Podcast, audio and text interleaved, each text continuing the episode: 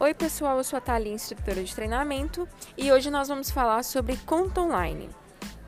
Conta online é o mesmo que a conta digital, tá? Que é todas as vezes que você pede o cliente o e-mail é, para cadastrar no sistema e assim ele receber suas faturas de forma online tá? A nossa meta de hoje é 90%. Então, 90% das pessoas que você atender, que você vender, precisam te passar o e-mail para você cadastrar no sistema. E aí você pode usar os argumentos como 3 GB de bônus de internet para ele usar à vontade, né? Tem a praticidade de pagar online através do internet bank ou se ele preferir também, ele pode imprimir a fatura. É, e a fatura chega com 6 dias de antecedência. Então, 6 dias antes da data de vencimento que ele escolheu, ele vai ter a fatura no e-mail e vai poder pagar sem atrasos, tá? Isso é ótimo. Agora, para garantir que o cliente receba a fatura no e-mail com seis dias de antecedência, você precisa confirmar se o e-mail está ativo, se ele realmente utiliza esse e-mail que ele te passou e confirmar se você cadastrou o e-mail no sistema corretamente, se você colocou todos os detalhes certinhos. Então você pode até pedir para o cliente soletrar o e-mail para não ter erro e não ter inadimplência, tá? Então é isso, pessoal. Cadastrem os e-mails dos seus clientes, tenham atenção na hora de cadastrar e até o próximo podcast.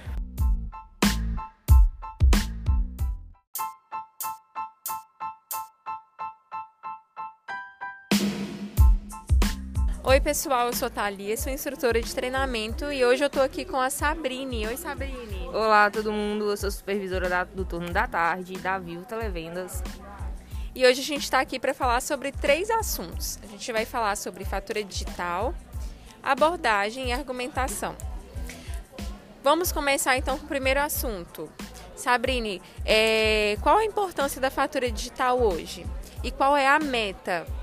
Hoje, pessoal, a nossa meta de fatura digital é 90% todas as suas vendas no mês, 90% dela das vendas líquidas tem que ser em fatura digital. E por quê?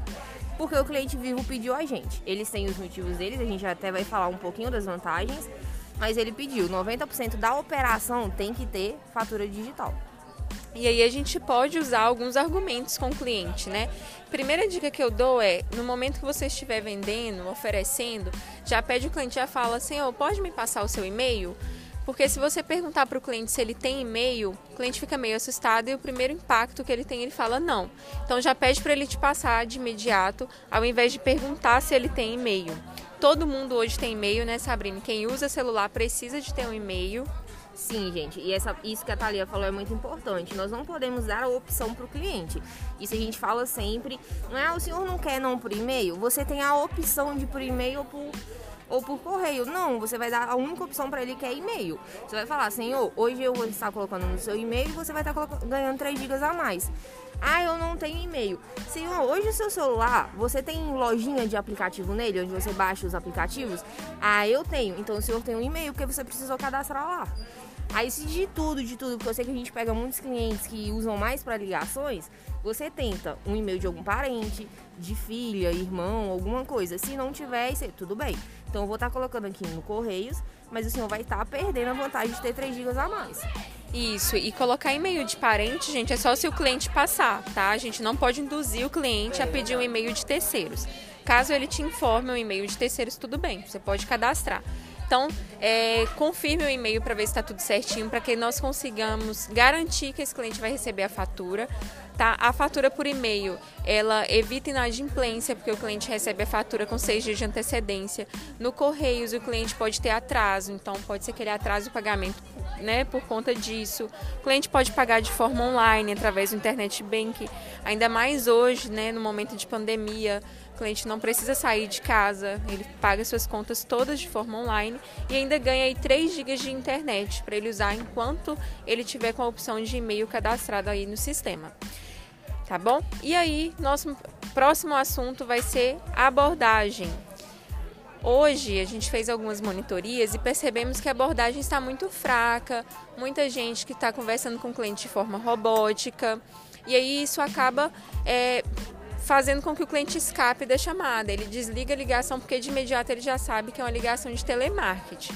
Então a gente precisa criar um dinamismo na hora de começar a ligação. chamar o cliente pelo nome.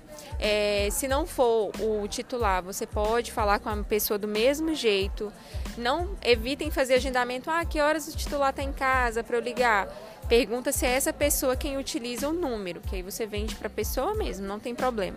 Mas no início da ligação, evita o atendimento robotizado. Fala aí, Sabrina. É verdade, gente. Eu sei que nós temos que seguir o roteiro, porém nós não temos que seguir ele de um jeito robótico. Nós podemos estar dando aquela mudada na abordagem para estar tá chamando mais atenção do cliente. E essa questão de agendamento, hoje é um dos nossos maiores infratores é isso. Por quê? Vamos fazer uma reflexão aqui. Vocês vêm para o trabalho hoje sem o celular de vocês? Eu não venho, eu sei que a Thalia também não. Então, gente, quando você o cliente atende e fala, ah, não, a fulana tá no trabalho.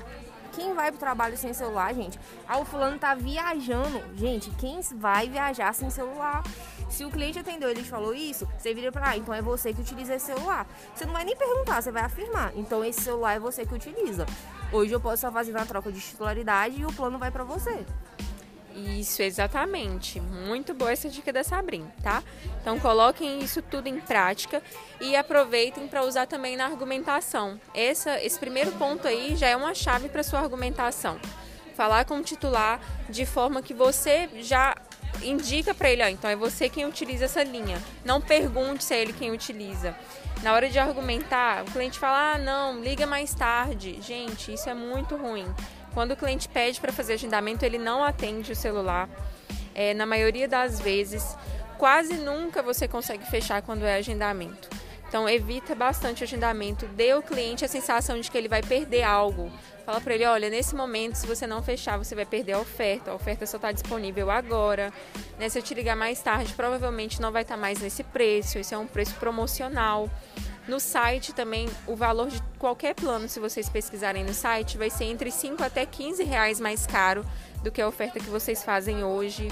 É, pessoal, nós realmente temos que passar essa urgência para o cliente. E eu sei que vocês já pegaram, além da gente fazer monitoria, vocês também contam pra gente de cliente que ligar, ah, não, mas semana passada vocês estavam me oferecendo R$29,99, agora já tá 34.